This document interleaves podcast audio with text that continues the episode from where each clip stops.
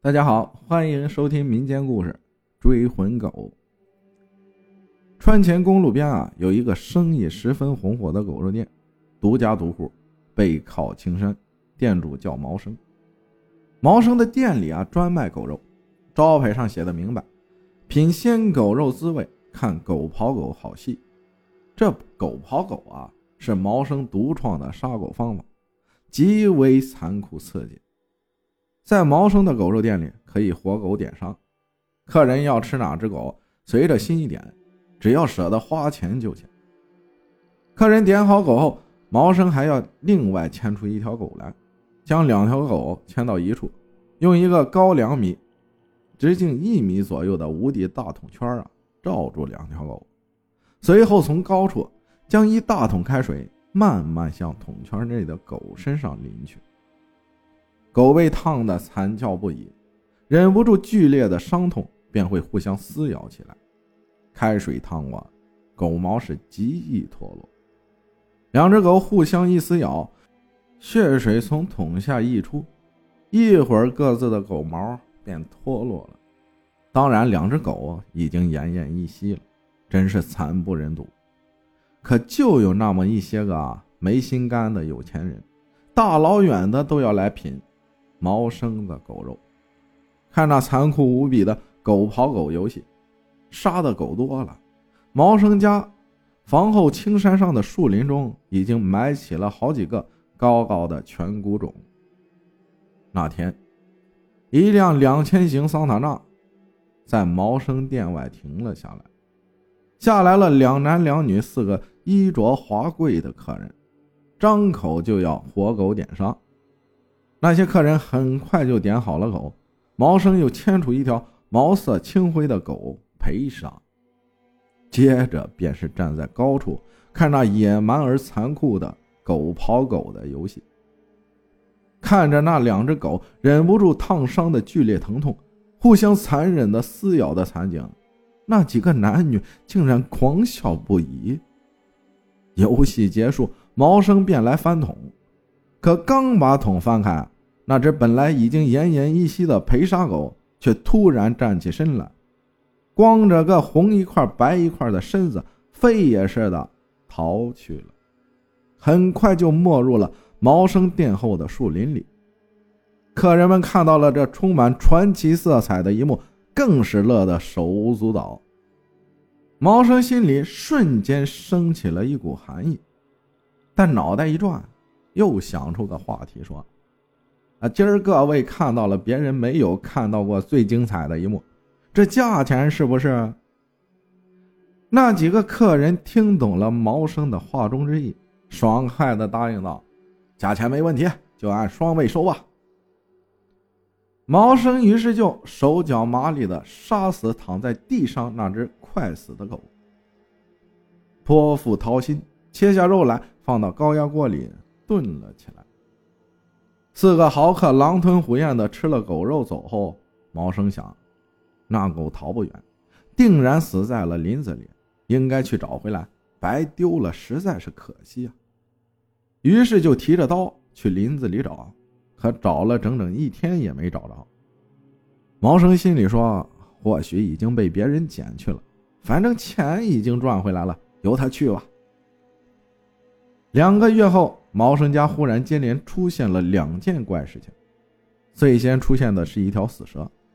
那天早晨，毛生的媳妇儿起来打开大门，猛见门外有条一米多长、两岁小孩胳膊般粗的大蛇守在门外，吓得毛生媳妇儿“妈呀”一声大叫起来，接着便往后昏倒过去。毛生闻讯出来，也吓了一大跳。但定睛细看，才发现那是一条死蛇。毛生这人呐，十分迷信，认为这是不祥之兆，又联想起那两个月前跑的那条狗，心下更是十分的不安。于是又是请人驱鬼，又是请神汉跳大神辟邪。可是这件事过了没几天，另一件更可怕的事又出现了。那天夜里。毛生开门出去给狗屋的狗们添食，却一脚踢在一个什么圆东西上，噗！一脚摔了个狗吃屎。待到爬起来仔细一看，原来是一个骷髅头，吓得毛生妈呀一声，撒腿就逃回了屋里。毛生一夜没有睡好觉。那逃走的没毛狗、死蛇、骷髅头，老是交替着在眼前晃，令他是恐怖不已。第二天一大早，毛生就去找了一个道士来做了一场法事，然后是披麻戴孝的把那个骷髅头。送到山上去，重新给埋了。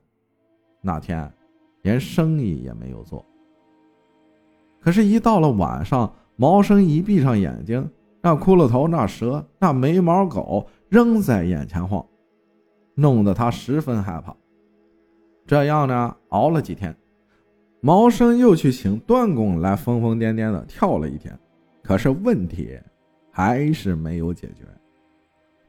那天毛生去赶集，又找张瞎子算命去了。张瞎子问了问毛生的情况，假模假样的掐着指头算了算，对毛生说：“定是你杀的狗太多了，又太狠了些，所以那些狗鬼们找你报仇来了。